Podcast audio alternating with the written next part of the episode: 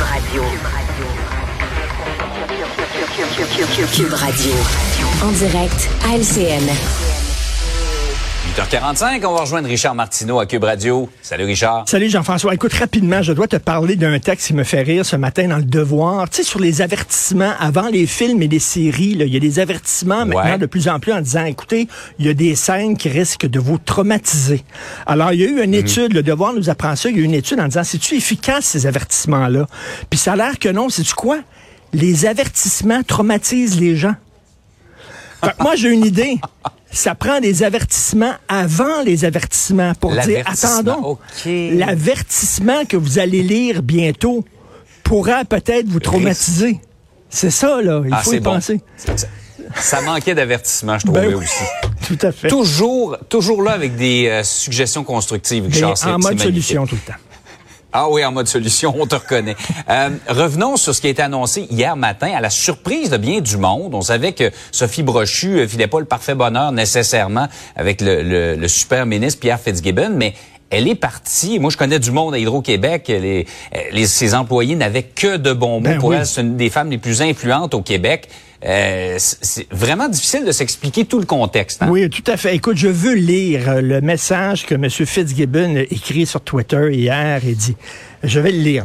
Merci, Sophie Brochu. Tu es une leader naturelle et dynamique, une inspiration pour plusieurs. Merci pour ta contribution au secteur public. Je suis certain que tu continueras d'influencer et de tracer la voie pour de nombreux décideurs de demain. Bravo, Sophie. Et maintenant, du succès dans, tes, dans ton avenir. Écoute, euh, c'était écrit un peu dans le ciel. C'est le clash des titans, là, OK? Là. Alors, Ouais. euh, ça a l'air d'un film de Marvel. Un film de super-héros. Alors, tu avais Super Fitzgibbon, là. le super Ouais. ministre avec doté de nouveaux pouvoirs. OK? C'est le ministre de l'économie. Puis l'économie, c'est au-dessus de tout maintenant pour la CAQ. C'est, c'est toutes les questions de la langue, ça doit être subjugué à l'économie. Les questions d'immigration, il faut penser ça dans un point de vue là, pour penser à l'économie. L'environnement, ben même là, c'est soumis à l'objectif économique. Tout, est- c'est le super. Et là est arrivée une autre super héroïne, on la voit, alors Wonder Brochu. Wonder Brochu, elle, c'était la reine des éclairs du tonnerre. Ça a l'air de- d'un mauvais jeu de mots, euh, Richard. Wonder brochu. Wonder Brochu. Écoute, la reine de l'électricité. Et là, euh, Super Fitzgibbon, il dit, écoute, là, c'est moi qui mène. Puis là, Hydro-Québec, c'est plus une entité indépendante. Hydro-Québec, maintenant, est absorbé par le supra euh, euh, ministère de l'économie. Et on va utiliser l'électricité qu'on va vendre à rabais aux entreprises étrangères pour les faire venir ici. Fait qu'Hydro-Québec, maintenant, va être un outil pour la stratégie de développement économique. Et là, Wonder Brochu a dit non, non, non. C'est moi là, qui gère Hydro-Québec. Puis c'est pas vrai que je vais m'agenouiller devant toi. OK, c'est faux total. Alors là, il y avait un clash. Elle a sacré le camp et là, elle dit que ça n'a rien à voir avec sa, ses- Ouais. sa, relation avec M. Fitzgibbon. Peut-être, mais tu reste que le, le communiqué qui est envoyé hier, si elle n'est pas partie à cause de ça, elle est partie à cause de quoi?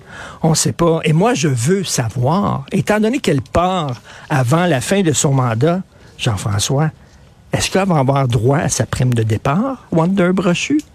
Ça, ouais, je pense pas. Semble-t-il, selon ce qui filtre ce matin, c'est pas supposé. Ben, c'est pas supposé. On l'espère. Mais en tout cas, bref, euh, madame qui avait plusieurs pouvoirs, elle aussi, madame Brochet, pouvait assister à, quatre comités de conseil d'administration en même temps, quasiment. Là. Alors, c'était le euh, super Fitzgibbon contre Wonder Brochu. Et maintenant, c'est Wonder Brochu qui a décidé de partir. Mais bien, euh, comme dit M. Fitzgibbon, bonne chance pour l'avenir, Sophie.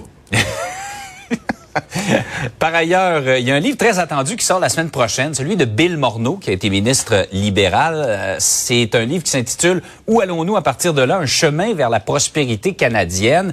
Et là, il dit dans ce livre-là que Justin Trudeau euh, a une seule préoccupation, c'est-à-dire les apparences. Ben oui, et ça va être dur en librairie quand on va acheter un cadeau. Hein. T'as, t'as le livre de Harry, le prince Harry, qui a écrit un livre pour régler des comptes avec sa famille.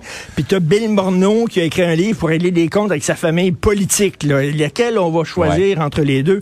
Mais Bill Morneau, euh, qui a été jeté devant l'autobus libéral, littéralement. Là. Alors, euh, écoute, euh, il y a comme... euh, il doit un chien de sa chaîne, comme on dit en bon québécois. Hein? Euh, alors, il a craché le morceau, il a écrit un livre en disant « Monsieur Trudeau prend des décisions seulement pour sa popularité. Il ne prend pas des décisions en pensant aux intérêts des Canadiens. Tout ce qui importe pour lui, c'est comment ça va être perçu, la perception. Est-ce que je veux, euh, est-ce que ça va aider ma popularité? Puis il dit toute la machine autour de Justin Trudeau, au lieu de penser aux intérêts des Canadiens, pense au contraire à l'image de Justin Trudeau. Est-ce qu'il y a quelqu'un qui est vraiment surpris de ça, ça le dit?